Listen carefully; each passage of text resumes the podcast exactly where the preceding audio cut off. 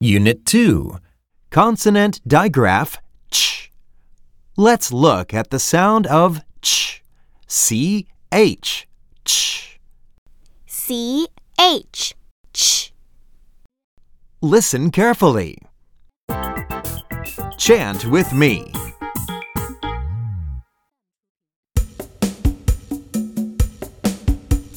C H ch ch C H ch ch C H ch ch C H ch ch T C H ch ch T C H ch ch T C H ch ch T C H ch ch ch ch ch ch ch ch. ch ch ch ch ch ch Now let's chant together. C H ch ch C H ch ch T C H ch ch T C H